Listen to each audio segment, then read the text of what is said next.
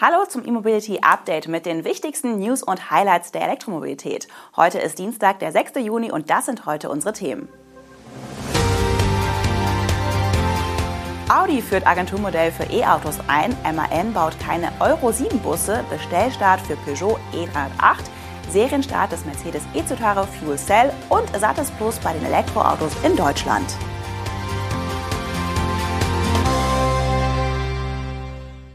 Audi wird beim E-Mobility-Vertrieb in Deutschland ab 2024 auf ein Agenturmodell umstellen. Die Händler der Marke werden Elektroautos somit künftig in Auftrag des Herstellers vermitteln und nicht mehr länger auf eigene Rechnung verkaufen. Darauf haben sich die Audi-Händler nach langen Verhandlungen mit dem Hersteller aus Ingolstadt geeinigt. Bislang vertreibt Audi seine eigenen Elektromodelle noch über das klassische Vertragshändlernetz. Die Kunden gehen also einen Vertrag mit dem Händler ein, nicht mit Audi selbst. Damit liegen wichtige Daten und Kontakte beim Händler. Im Agenturmodell bestellen die Kunden künftig direkt beim Hersteller, während der Händler nur noch als Vermittler auftritt. Dieses System hatte die Volkswagen Group im Jahr 2020 erstmals bei den MEB-Modellen der VW-Kernmarke eingeführt. Künftig erhalten Audi-Partner in dem für 2024 angekündigten Agenturmodell eine fixe Provision von 6% sowie eine flexible Vergütung zwischen 1,5 und 2,5%. In den Jahren 2025 und 2026 soll der flexible Teil schrittweise sinken. Bei einem Treffen in der Kass Ulm soll der Autobauer seine Vertriebspartner jüngst über diese Pläne informiert haben. Damit liegt Audi im Zeitplan. Schon 2021 hieß es, man wolle die Umstellung ab 2023 gestaffelt in wichtigen europäischen Märkten angehen. Neben Deutschland rollt Audi das Agentursystem für E-Autos aktuell wohl auch in Frankreich, Schweden und Großbritannien aus. 2021 wurden zudem Italien, Spanien, Polen und Irland als weitere Zielmärkte für das neue Vertriebskonzept genannt. Wie die Automobilwoche schreibt, könnte die in zehn Verhandlungen ausgemachte Audi-Vergütung im Konzern auch bei anderen Marken als Vorbild herangezogen werden, etwa bei Skoda oder Volkswagen Nutzfahrzeuge. Der Bushersteller MAN wird nicht in Euro-7-Technologie investieren. Stattdessen wollen die Münchner ab 2030 für Städte und Gemeinden nur noch emissionsfreie Busse im Portfolio haben.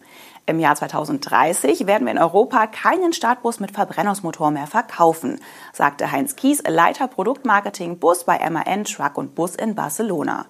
Auf dem dortigen Global Public Transport Summit hat der Hersteller zugleich auch sein neuestes Elektromodell enthüllt, den Lion City 10e. Im November hatte die EU-Kommission neue Emissionsgrenzwerte für die Euro 7 vorgeschlagen.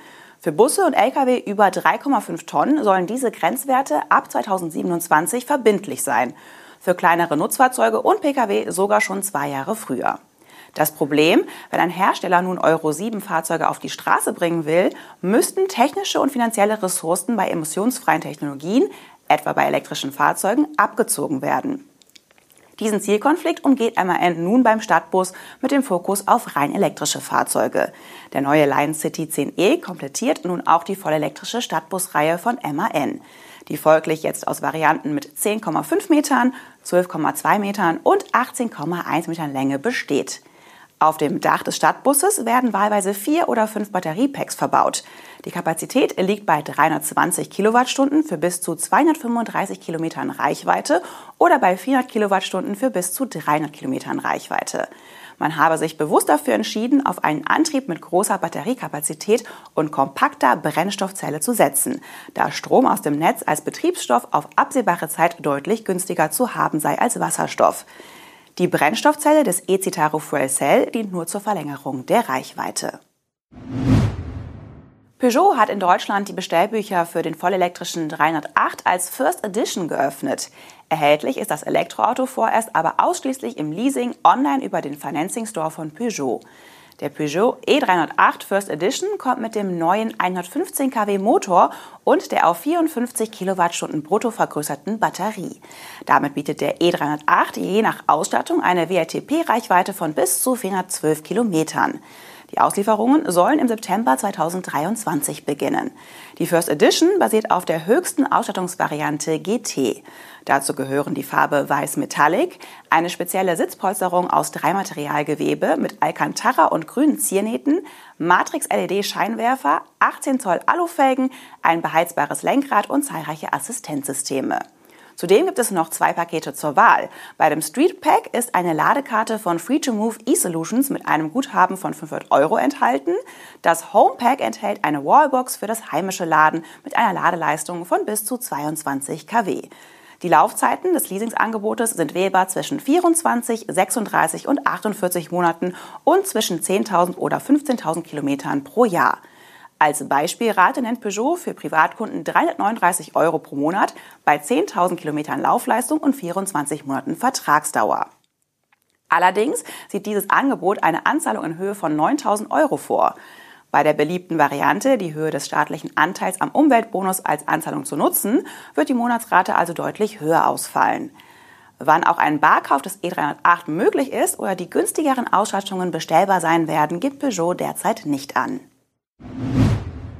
Daimler Buses hat nun alle Details seines ersten serienmäßigen Elektrobusses mit Brennstoffzelle als Range Extender vorgestellt.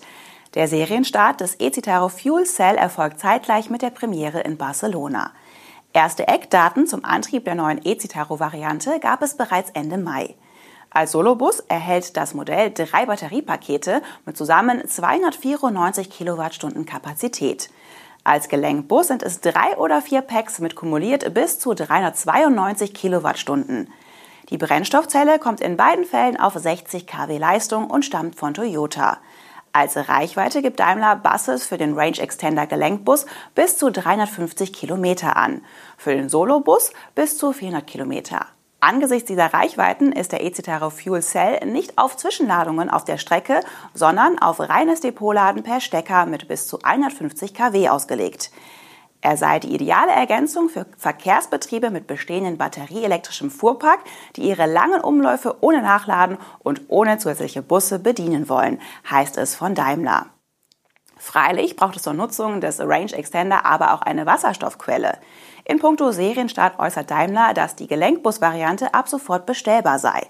Zum Marktdebüt des Solobusses macht der Hersteller noch keine Angaben. Auch Preise nennen die Stuttgarter bisher nicht.